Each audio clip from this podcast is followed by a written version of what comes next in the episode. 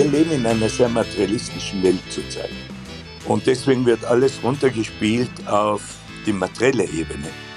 Aber Reichtum an Ideen, Reichtum an Kreativität, ein Reichtum, gerade wie in Österreich, wenn wir so eine wunderbare Natur haben, dass man das schätzen muss und, und sich eben beschenkt fühlt und irgendwann eine Haltung der Dankbarkeit auch annimmt und dass man wegkommt von diesem Mangeldenken und dieses Denken in Fülle mehr kultiviert. Ich glaube, das sind die Herausforderungen äh, der Gegenwart, aber vor allem, wenn wir eine Zukunft haben wollen. Herzlich willkommen zur neuen Folge von Digital Sense Maker. Wir beschäftigen uns hier ja mit dem Sinn und dem Unsinn hinter der Digitalisierung. Und heute möchte ich mit einer besonderen Geschichte äh, starten, die habe ich von meinem heutigen Gast zum ersten Mal gehört. Von seinem Gastgeber wird der Besucher einer Stadt darauf hingewiesen, immer um 12 wird die Kanone abgefeuert. Zur Überraschung des Gastes weicht diese Mittagskanone 20 Minuten von seiner Armbanduhr ab. Auf Nachfrage erklärt der Kanonier, naja, ich schicke jeden Morgen einen Soldaten zum Uhrmacher mit der wunderbarsten Uhr der Welt und der gleicht die dort ab. Und gemäß dieser Taschenuhr wird halt dann auch gefeuert. Nachdem der Gast den Uhrmacher ausfindig gemacht hat, sieht er in der Auslage auch schon diese wunderbare Uhr. Nach der Abweichung befragt meint der Uhrmacher, ja, jeden Tag kommt da schon dieser Soldat mit der Taschenuhr, ähm, aber später wird dann die Kanone abgefeuert und die stimmt mit meiner wunderbaren Uhr ganz genau überein. Mein heutiger Gast ist Architekt und Unternehmensberater. Er beschäftigt sich mit systemischer Führung. Sein neuestes Buch, Der Sinn für das Ganze, von der fragmentierten Gegenwart zur systemischen Zukunft. Da haben wir also viel zu besprechen. Cambis Post G, schön, dass du heute da bist.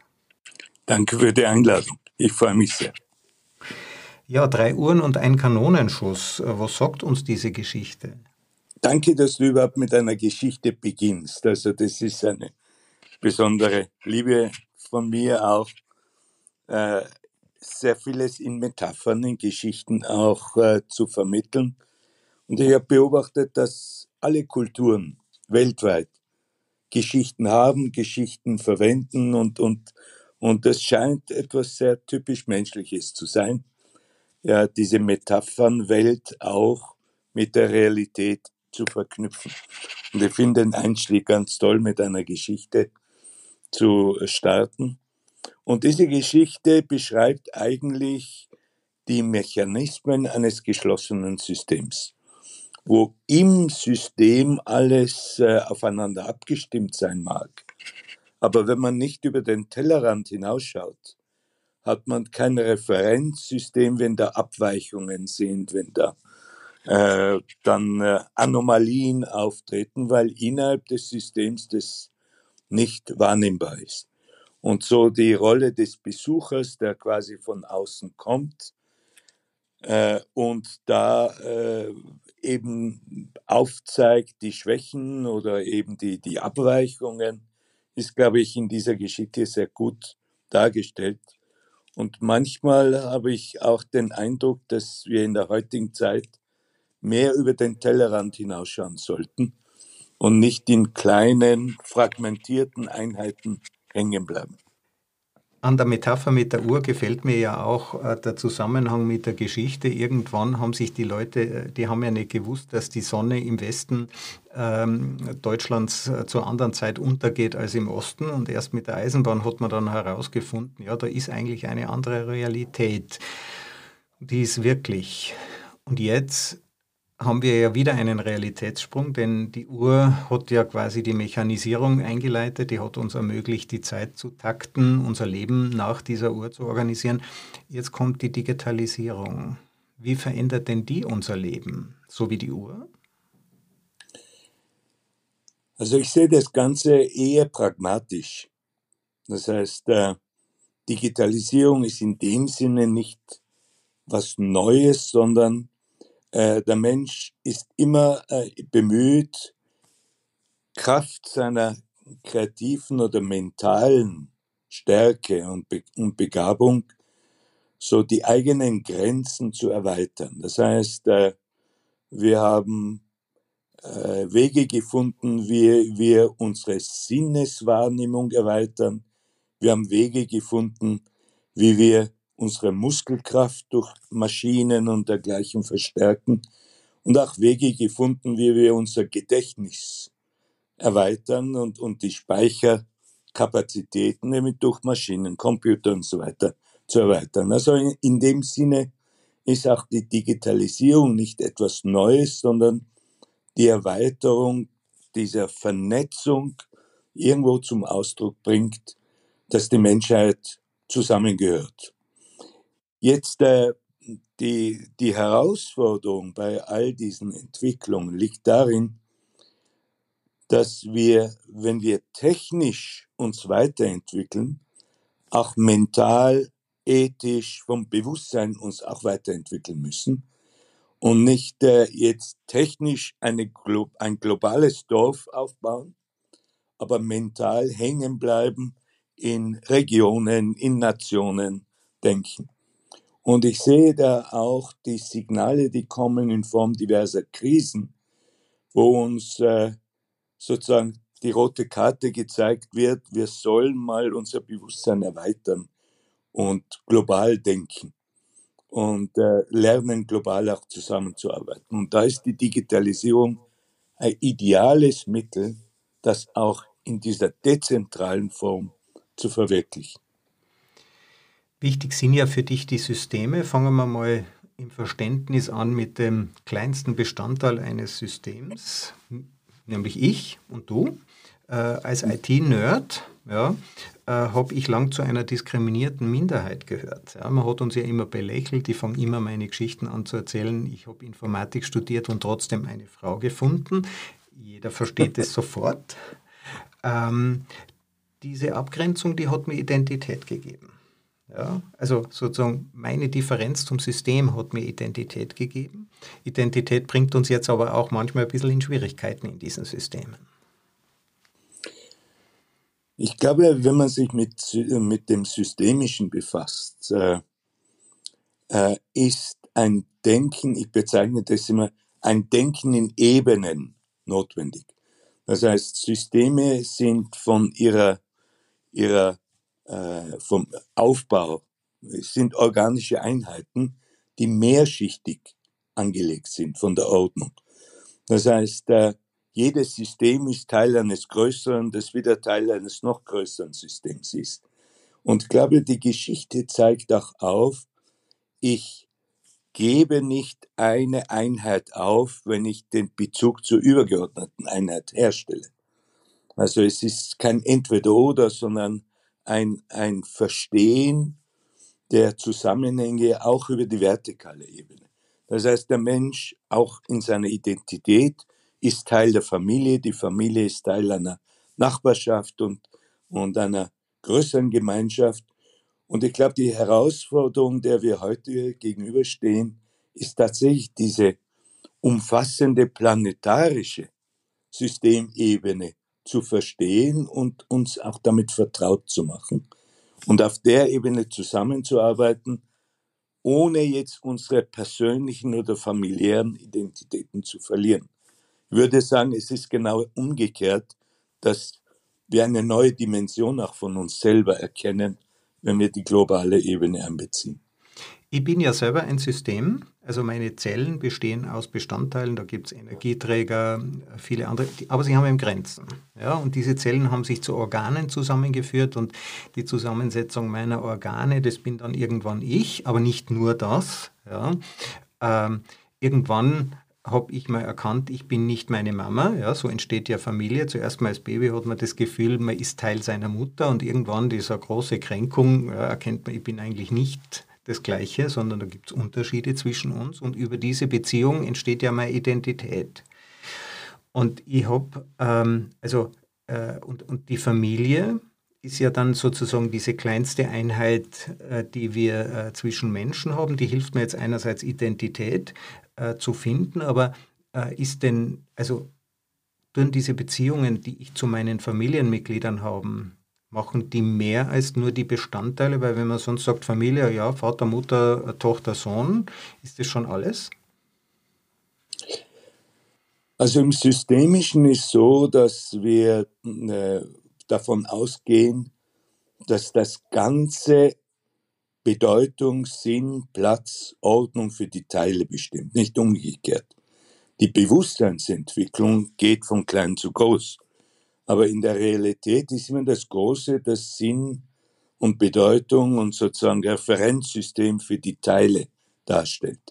Also auch zum Beispiel in der Sprache. Nicht die Buchstaben fügen sich willkürlich zusammen und daraus entstehen dann mehr oder weniger sinnvolle äh, Begriffe, sondern das Wort gibt den Buchstaben ihren Platz, ihre Bedeutung und die Ordnung.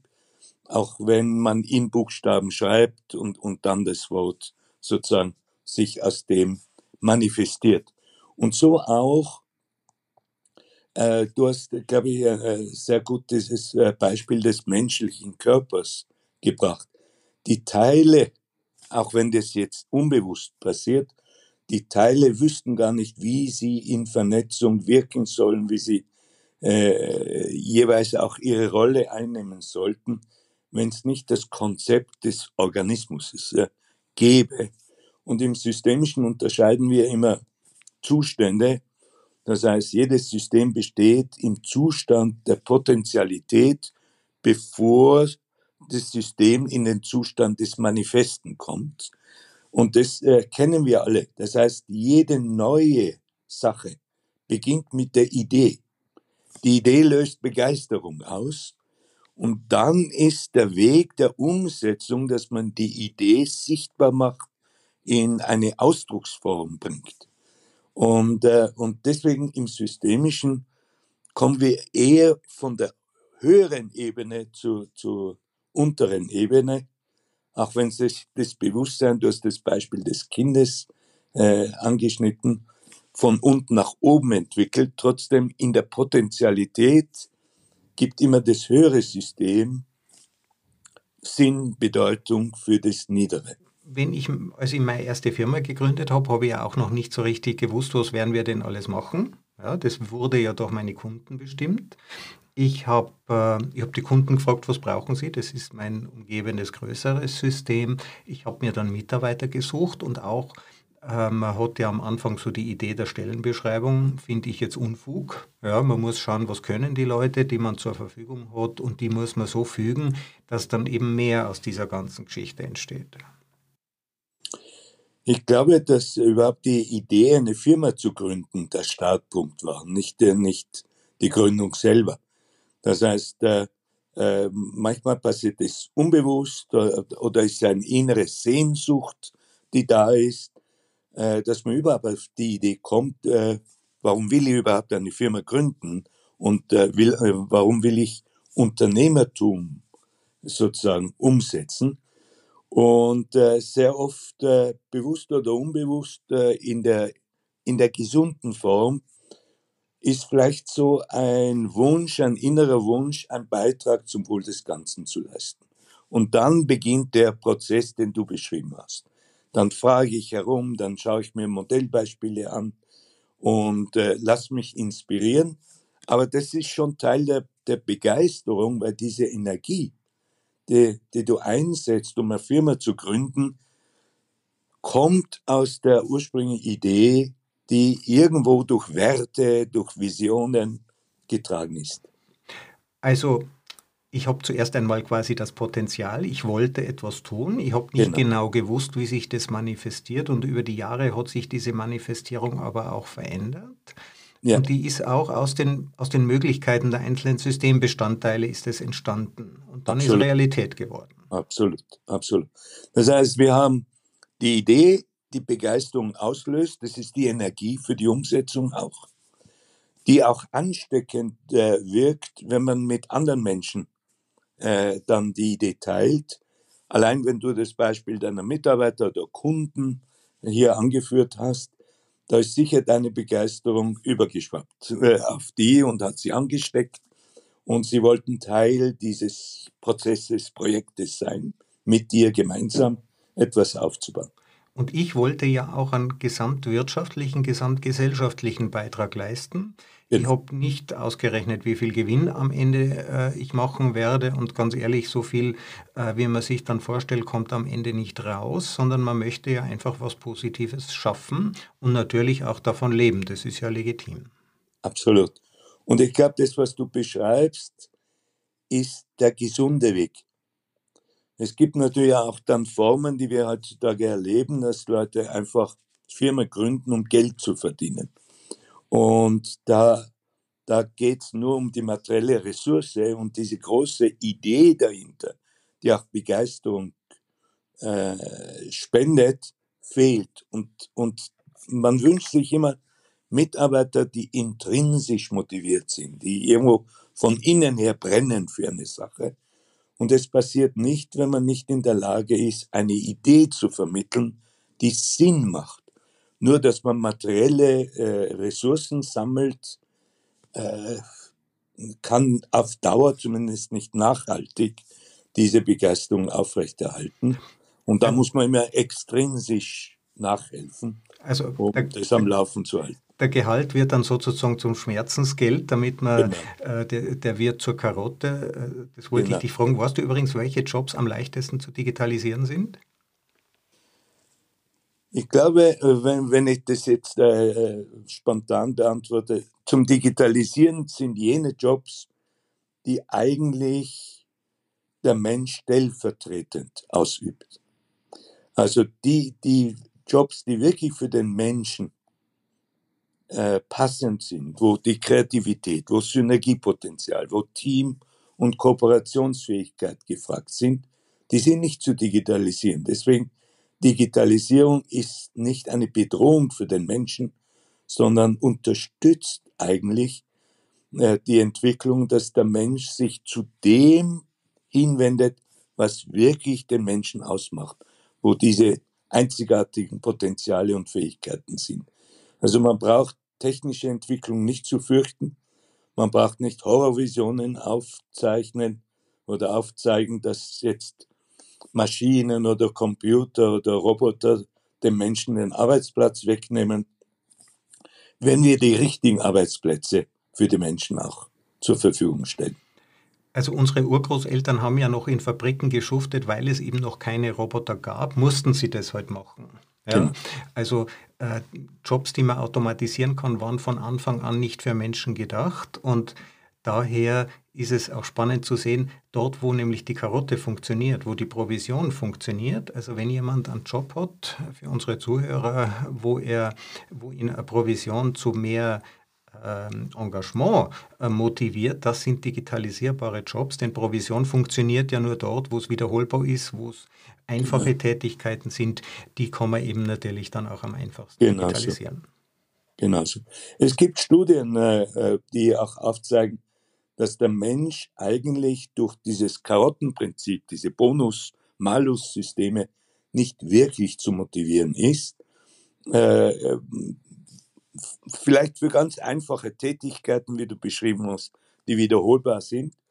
Aber dort, wo es in den mentalen, äh, kognitiven Bereich geht, da ist sogar kontraproduktiv, wenn Geld im Spiel ist und ich immer, immer über, über materielle Bonuszahlungen nachdenke, fehlt die Fokussierung auf die Arbeit. Also Studien zeigen auf, dass die Leistung sogar zurückgeht, wenn man Geld ins Spiel bringt. Und, die, und so die Erkenntnis aus den Studien ist, natürlich das, was du auch vorher gesagt hast, der Mensch braucht äh, zum Leben natürlich auch materielle Sicherheit, aber man sollte das Thema Geld besprechen, abschließen, vom Tisch bringen, damit man sich dann auf die eigentliche Tätigkeit und, und Arbeit konzentrieren kann. Ja. Und sonst lenkt es ständig ab und der Fokus ist nicht richtig. Ja. Wir haben in unserer Gesellschaft diese äh, unnötige äh, Reichtumsdiskussion. Ja, wer Reichtum kritisiert, denke ich mir, der hat nicht verstanden, dass Geld nicht glücklich macht. Ich glaube, Reichtum, äh, wir, wir leben in einer sehr materialistischen Welt zurzeit. Und deswegen wird alles runtergespielt auf die materielle Ebene. aber Reichtum an Ideen, Reichtum an Kreativität, ein Reichtum, gerade wie in Österreich, wenn wir so eine wunderbare Natur haben, dass man das schätzen muss und, und sich eben beschenkt fühlt und irgendwann eine Haltung der Dankbarkeit auch annimmt und dass man wegkommt von diesem Mangeldenken und dieses Denken in Fülle mehr kultiviert. Ich glaube, das sind die Herausforderungen der Gegenwart, aber vor allem, wenn wir ein, eine Zukunft haben wollen, ja, dass wir die Spuren der Zukunft in der Gegenwart erkennen und, und wegkommen von diesem Mangeldenken, wie gesagt, wo wir dann im Kampf um den Kuchen uns zerfleischen. Es ist mehr als genug für alle da. Wir brauchen nicht Gier an den Tag legen, sondern wir müssen lernen zu teilen und uns füreinander freuen und, und in die Verantwortung abzugehen. Ja, also dieser Gedanke des Neids oder dem anderen etwas wegnehmen stammt halt aus einer sehr harten Zeit. Ja, wir sind beide Tiroler. Wir wissen hier in dem Land äh, gab es Schneelawinen und, und super harte Winter. Also man versteht zwar diesen Antrieb. Systeme entfalten ihre Kraft in der Familie, in der Firma, im Verein, im Staat, dann, äh, wenn man miteinander kooperiert. Und es gibt ja, glaube ich, kein Tier, ähm, außer dem Menschen, das so gut kooperiert. Es gibt aber auch kein Tier, das so wettbewerbsorientiert ist. Brauchen wir beides? Ich glaube, was wir brauchen, sind Modelle, Modellpersonen. Und du hast ja am Anfang auch schon die Mutter äh, angeführt äh, oder die Eltern. Äh, das sind, äh, die, die Mutter ist die erste Modell- und, und Bezugsperson. Und äh, in der Anfangsphase identifiziert man sich ja voll und ganz. Es gibt äh, keine Differenzierung von Welten, es, ist, es gibt nur eine Welt. Äh, aber auch in weiterer Folge, man spricht ja auch von der Modellierphase in der Entwicklung des Kindes, wo die Kinder anfangen, die Schuhe der Erwachsenen anzuziehen und sich zu schminken und zu kleiden und sozusagen sich hineinzoomen in Modellpersonen. Das ist ein Lernen am Modell und ist wichtig, nicht nur für Kinder, sondern für Erwachsene genauso. Wettbewerb ist eine Fehlentwicklung, würde ich sagen. Und aus diesem Mangeldenken kommt, dass es nur ein bestimmtes Maß an Ressourcen gibt oder da ist ein Kuchen und wenn ich äh, äh mir ein Stück davon hole, nehme ich jemand anderen was weg oder umgekehrt würden wir von der Realität ausgehen, dass wir überhaupt keinen Mangel haben in der Welt. Wir haben nicht Mangel an, an, an Ressourcen, wir haben nicht Mangel an Energie, äh, eigentlich auch keinen Mangel an Zeit, weil der Tag hat 24 Stunden für alle. Es gibt niemanden, der mehr Zeit hat und jemand, der weniger Zeit hat. Also das Problem ist nicht auf der Ressourcenebene zu lösen, sondern auf der Werteebene. Es geht um Haltungen. Es geht, wie du auch vorhin gesagt hast, um meine Identität. Sehe ich mich als Dschungelkämpfer oder sehe ich mich als Teamplayer? Und du hast darauf hingewiesen, dass eigentlich die Menschheit die großen Herausforderungen immer durch Kooperation, Zusammenarbeit äh, gemeistert hat und nicht äh, indem man einander im Weg gestanden ist oder einander geschwächt hat. Also ich sehe das als eine ein Übergang äh, eher so pubertäre äh, Form. Ich bin der Meinung, wir erleben gerade die Pubertät der Menschheit. Oh, aber die Pubertät hat in sich auch irgendwo äh, die, äh, die Vision der, der Reife. Und ich sehe äh, durchaus, dass da Anzeichen sind, Spuren sind, dass die Menschheit sich in die Richtung entwickeln äh, wird und, und auf dem Weg ist. Aber vorerst werd, werden alle die Barrieren, die äh, diesem Bewusstsein im Weg stehen, mal hinweggefegt. Und das ist ein schmerzhafter Prozess, ja. aber notwendiger. Also Veränderung geht nie ohne ähm, Schmerz. ohne Schmerzen. Und ich glaube auch, dass unsere Ressourcen unbegrenzt sind, insbesondere unsere Ideen. Der Alexander von Humboldt hat das so schön formuliert. Er sagt, es gibt 26 Buchstaben, noch aber Sonderzeichen. Mit 30 Zeichen können wir alle Ideen der Welt formulieren, indem wir sie immer wieder verwenden. An Andererseits, was sagst du den Menschen, die sagen, das Wachstum zerstört unsere Natur, zerstört unsere Lebensgrundlage, unsere Ressourcen sind eben begrenzt? Ist das so? Also äh, äh, die Tatsache ist, wenn wir nur wachsen, äh, dann kann es äh, zum Wuchern führen und dann wirkt es zerstörerisch. Äh, insofern, gerade wenn man im Wachstum begriffen ist oder, oder das sich zum Fokus genommen hat, braucht es auch diese Qualität der Mäßigung. Und Mäßigung braucht ein Maß, sozusagen ein Referenzmaß, äh, wo man nicht einfach nur wächst und wuchert, sondern dass dann auch ein Ebenenwechsel stattfindet.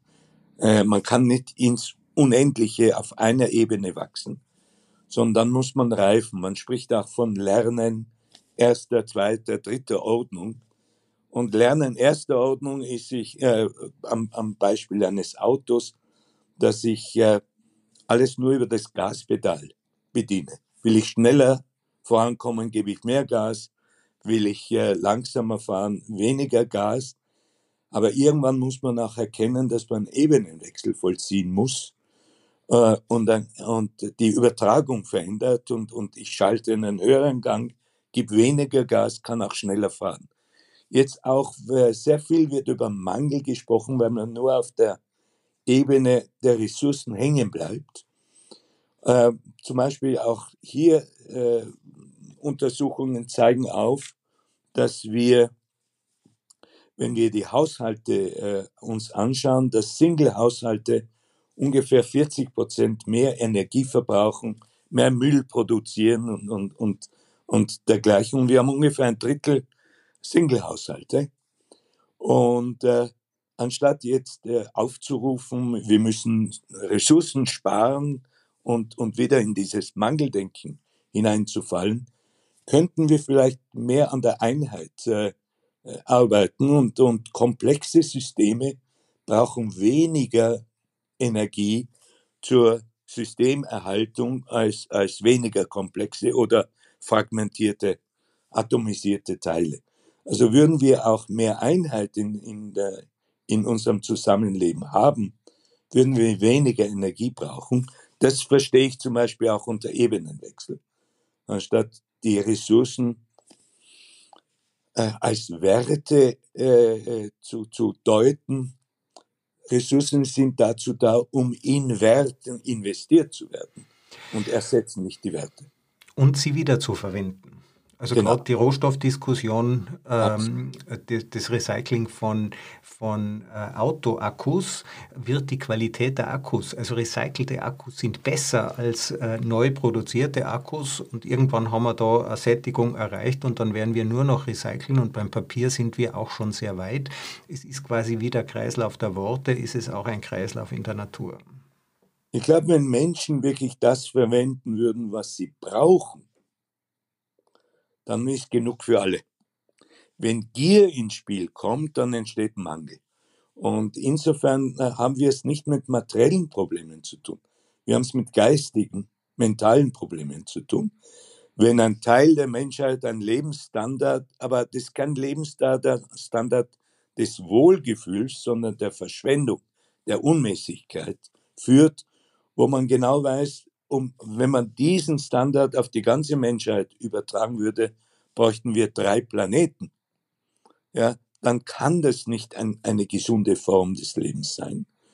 Und da ist der Mensch halt als Vernunftswesen auch gefragt, mal äh, äh, über dieses rein persönlich egozentrische hinaus das Wohl der, des Ganzen mal in Betracht zu ziehen. Ich meine, du hast ja von der Adoleszenz, von der äh, Pubertät äh, gesprochen. Ähm, also wenn wir uns da drin befinden, dann sind wir, haben wir unseren Platz halt in der Welt noch nicht gefunden. Das ist ja das, was den Jugendlichen ausmacht. Und ähm, ich, ich denke, da können systemische Gedanken an großen, auch System, lernen, oder? Wir können das lernen. Du hast jetzt gesagt, die erste Stufe des Lernens, ich betätige nur ein Ding, das Gaspedal. Wie geht es da weiter?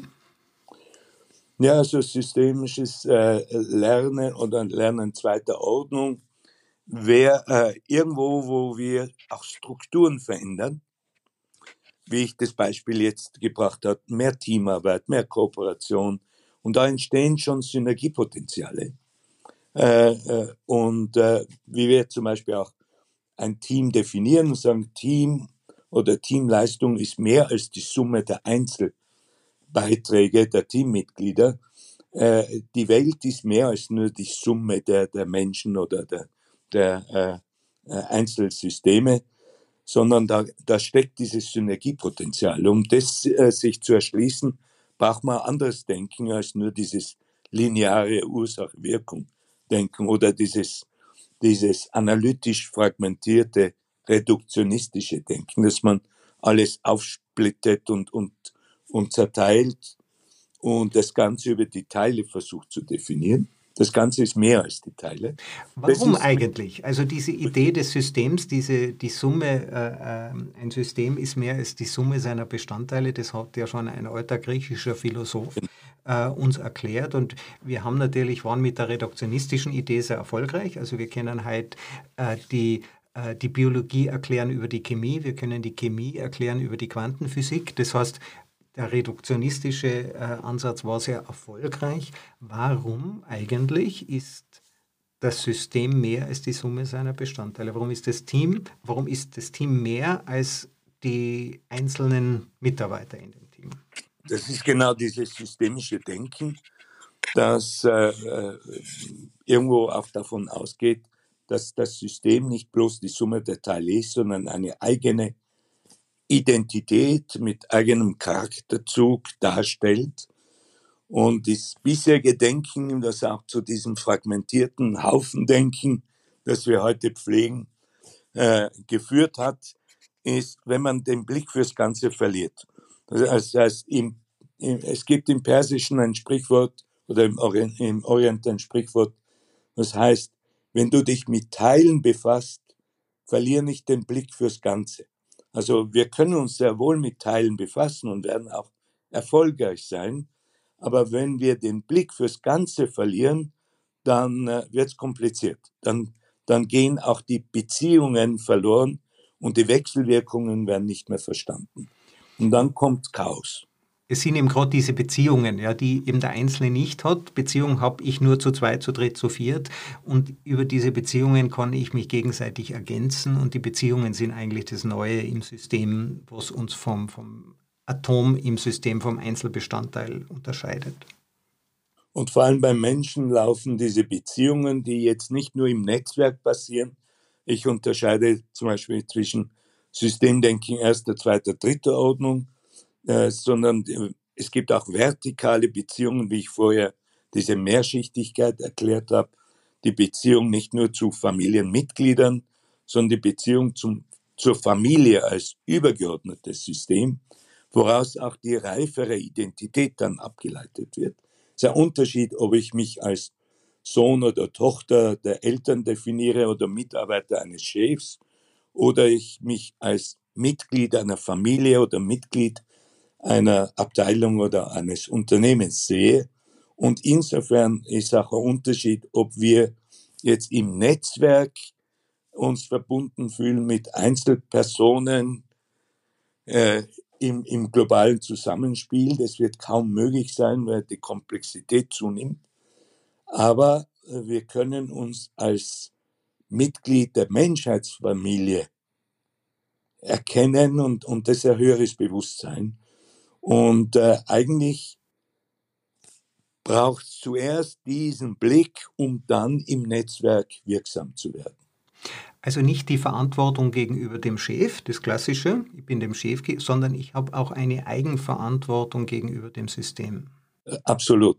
Und deswegen spricht man dann zum Beispiel, und im Systemischen ist auch wichtig, dass äh, Führung nicht nur jetzt äh, reduziert wird auf Ziele vorgeben, Aufgaben zu, zu geben und so weiter, sondern Menschenführung bedeutet dann den Menschen genau diesen Blick fürs Übergeordnete zu vermitteln, Sinn zu geben, äh, diese Vision zu vermitteln Und äh, vor allem, es geht nicht darum, Menschen zum Beispiel gerade im beruflichen Kontext Jobs zu geben, sondern Zugehörigkeit.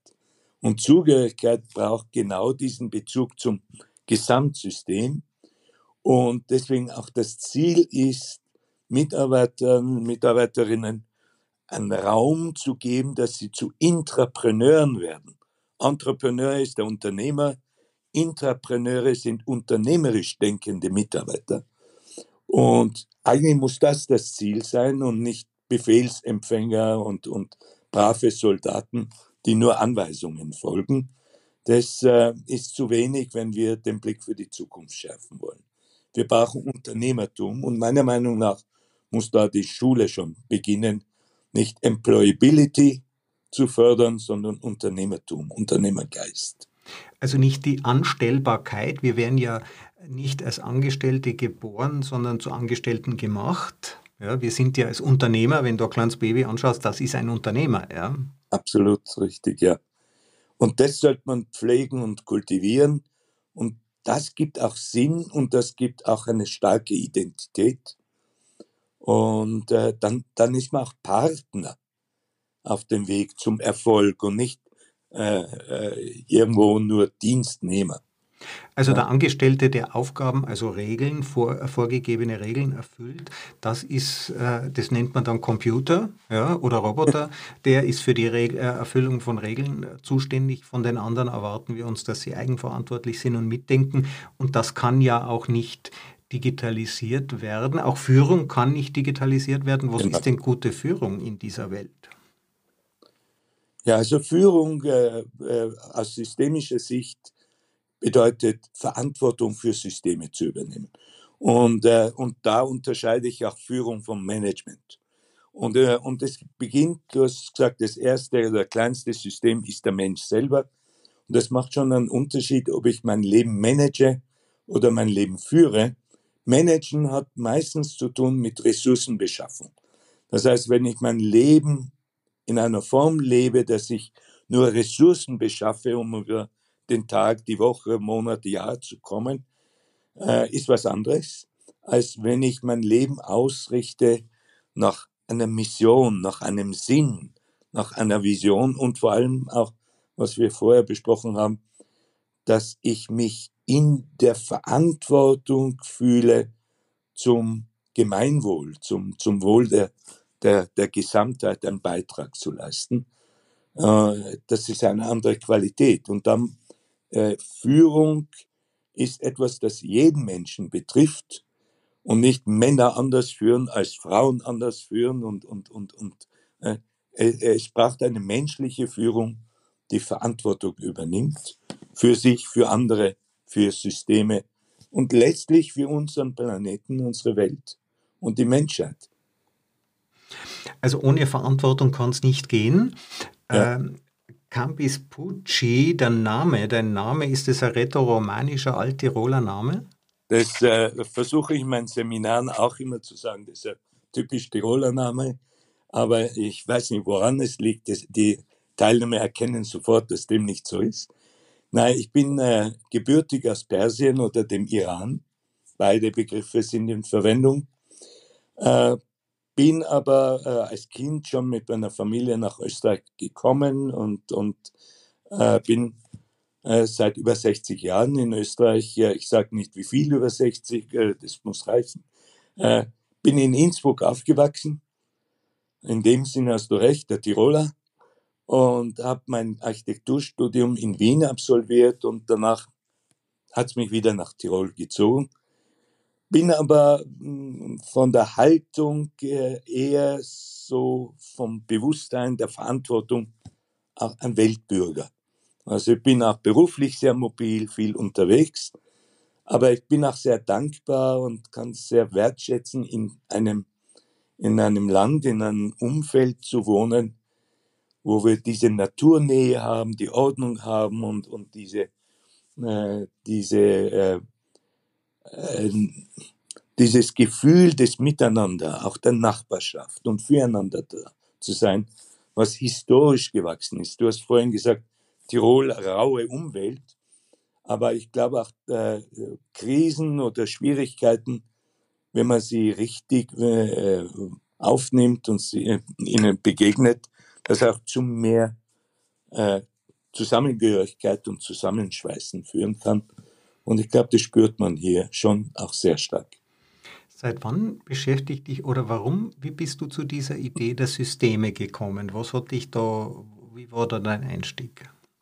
Also der Einstieg in die Thematik äh, war Teamarbeit.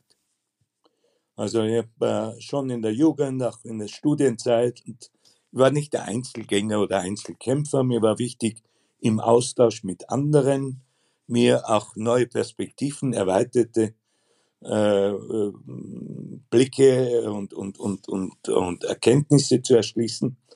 Und auch dann im beruflichen als Architekt war mir immer wichtig, dieses Synergiepotenzial der Teamarbeit zu wecken aus der Vielfalt der Beteiligten und eine Atmosphäre zu kreieren oder, oder dazu beizutragen, dass man Diversität und, und unterschiedliche Perspektiven und Sichtweisen nicht als Bedrohung, sondern als Reichtum ansieht und daraus eben dieses, diesen Mehrwert, dieses Synergiepotenzial freizusetzen.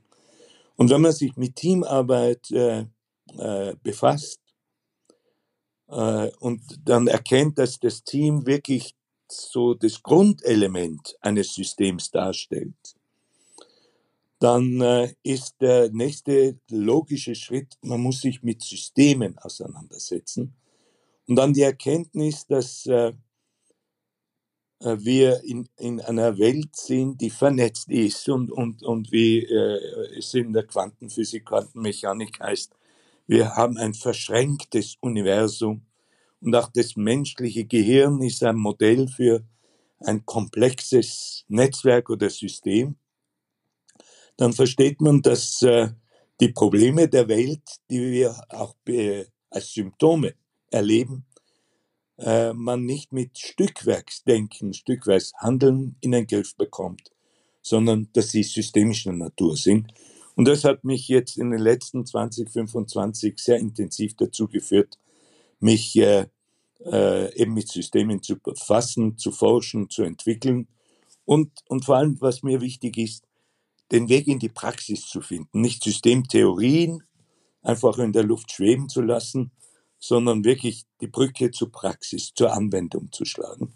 Und dorthin gehen auch meine Lehrgänge und Seminare, die ich anbiete, diese Praxisorientiertheit, die Umsetzung und Anwendung im Fokus zu haben und dafür zu lernen am Ende für eine bessere Welt. Kambis Boci, vielen herzlichen Dank, dass du in meinem Podcast äh, zu Gast warst. Wir sind, glaube ich, sehr tief in die Philosophie des systemischen Denkens eingedrungen. Ich habe vor vielen Jahren, ich glaube 2008, 2009, mal ein Seminar äh, bei dir besucht. Das hat mich nie wieder äh, losgelassen. Deswegen freut es mich total, dass wir uns jetzt noch 15 Jahre später wieder in dem Podcast treffen. Danke dir. Ganz meinerseits. Danke für die Einladung.